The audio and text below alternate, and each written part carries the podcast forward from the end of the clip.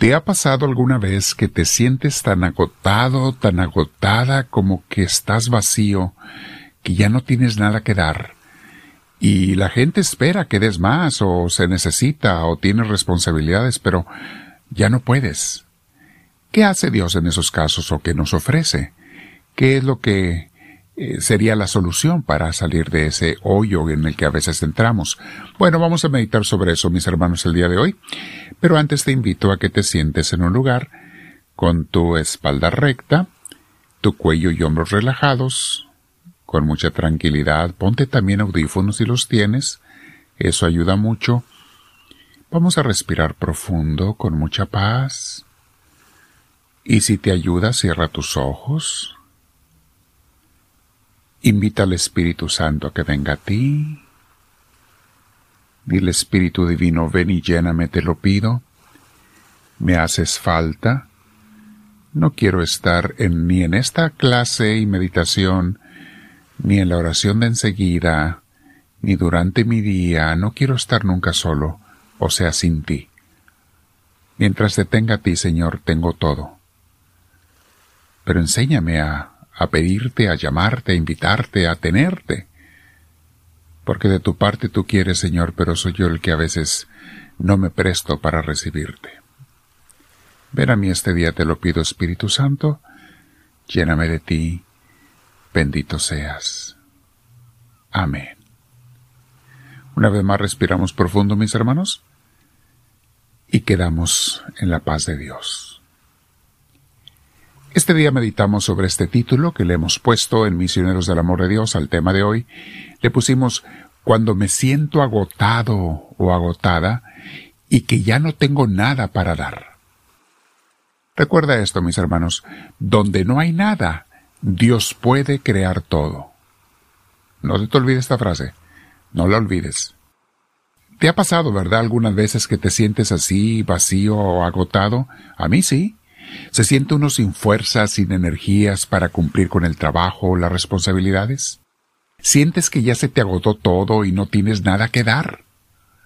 Los padres de familia a veces se sienten así con tanta responsabilidad, con tanto cansancio con los hijos, trabajo, responsabilidades, etc.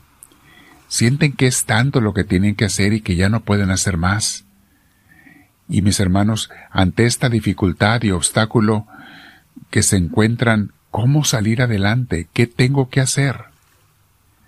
En situaciones así, mis hermanos, se los digo por experiencia propia y por lo que he visto en mucha gente en el caminar con Dios, en situaciones así, solo Dios te puede llenar de aquello que te hace falta de energía, de ánimo, de fuerza, de Él mismo, de paciencia si la necesitas, de tranquilidad si la necesitas, solamente Él te puede llenar porque es la fuente de todas esas gracias. Yo muy seguido se lo pido, mis hermanos, cuando siento que me hace falta alguna o varias de ellas. Pero para que Dios nos lo dé, para que Dios nos pueda dar eso que necesitamos, tenemos que ser primero personas de su familia, ovejas de su rebaño. De otra manera, ¿cómo podremos ir al Padre si no somos sus hijos? Si lo hemos rechazado con no nada más con palabras, sino con acciones. ¿Cómo podemos ir al Padre si somos el hijo pródigo que se alejó de la casa? Y queremos seguir lejos, sin convertirnos, sin arrepentirnos. No puede el Padre bendecirte así.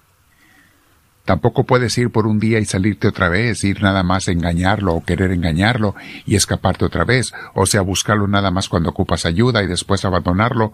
No lo podemos engañar a Dios, mis hermanos. O somos sus hijos o no somos.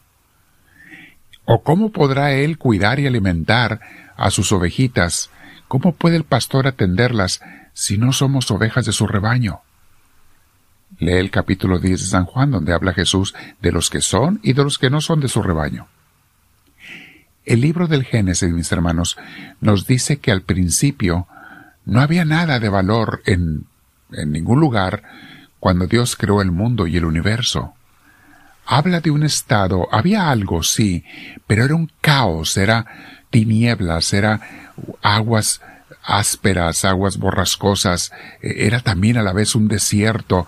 El lenguaje original del hebreo tohu babohu, dice que era algo como, como un desierto, pero había también aguas en caos, como en tinieblas, como una tormenta, olas y desorden, pero no había vida. A eso se refieren las palabras originales, pero vamos a ver la traducción al español en la nueva versión internacional, como dice allí. Génesis 1.1 y siguientes. Dice así.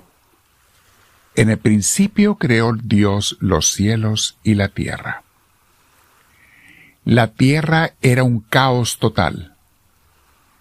Las tinieblas cubrían el abismo y el Espíritu de Dios iba y venía sobre la superficie de las aguas. O sea, no había nada que valiera la pena, mis hermanos. Todo era caos, tinieblas, horrible. ¿Qué era lo único que había allí que era buenísimo? Dios, el Espíritu Santo. Algunas traducciones dicen se cernía sobre la superficie de las aguas, se dice estaba Dios solamente, era lo único que había, pero de ahí en fuera no había nada. Imagínate tu corazón, tu ánimo, tu fuerza, cuando no tienes nada, pero Dios por allí anda. El que no hubiera nada bueno, mis hermanos, y nada de orden, no impidió que Dios sacara de ello cosas maravillosas. Porque Dios no ocupa de ayuda, si Él quiere crear algo. Él lo puede hacer solo. En el caso nuestro, lo que sí necesita Dios es disponibilidad de nuestra parte. Sigamos leyendo lo que dice el Génesis, el versículo 3, 1, 3. Capítulo 1, versículo 3 y siguientes dice, Y dijo Dios, que exista la luz, y la luz llegó a existir. Dios consideró que la luz era buena y la separó de las tinieblas. A la luz la llamó día y a las tinieblas noche. Y vino la noche y llegó la mañana, ese fue el primer día. Y dijo Dios, que existe el firmamento en medio de las aguas y que las separe. Y así sucedió. Dios hizo el firmamento y separó las aguas que están abajo de las aguas que están arriba. Al firmamento Dios lo llamó cielo, y vino la noche, y llegó la mañana, este fue el segundo día. Sigue hablando de la creación, mis hermanos, que hizo Dios en seis días y el séptimo descansó. No vayan a tomar este texto literal, mis hermanos, ¿eh? Ya hemos visto que esto no es un texto literal que se tiene que entender tal cual, sino que aquí hay un mensaje de Dios hermosísimo y profundísimo para ello, tomen el curso que tenemos en redes sociales, en YouTube está, que se llama Curso de Biblia Básico de Misioneros del Amor de Dios, para entender los géneros literarios. Esto es para que me entiendan una especie de parábola de las que Dios da mucho en la Biblia, pero que está llena de significado, de enseñanza. Dios creó todas las cosas y sacó de la nada todo. Dios creó la vida donde no había vida. Dios creó, al final, dice, al ser humano. Nos hizo. No ocupó de ayuda. Él lo puede hacer. Recuerda, mis hermanos, cuando te sientas vacío, cuando te sientas que no tienes nada, cuando te sientas que nada funciona, recuerda, aunque tú no tengas fuerzas, Dios tiene todas las fuerzas y te las puede dar si, si le pides. Dios puede darte todo lo que necesitas y mucho más, pero tienes que ser de Él. Entrégate a Él, ponte en oración y pídeselo. Si el día de hoy te sientes así, quédate en oración hasta que Dios te dé su paz. Y dile al Señor, no me pare de aquí hasta que me dé la paz, pero dime también qué tengo que corregir, qué tengo que cambiar, cómo te tengo que seguir y servir. Dile al Señor esta siguiente oración.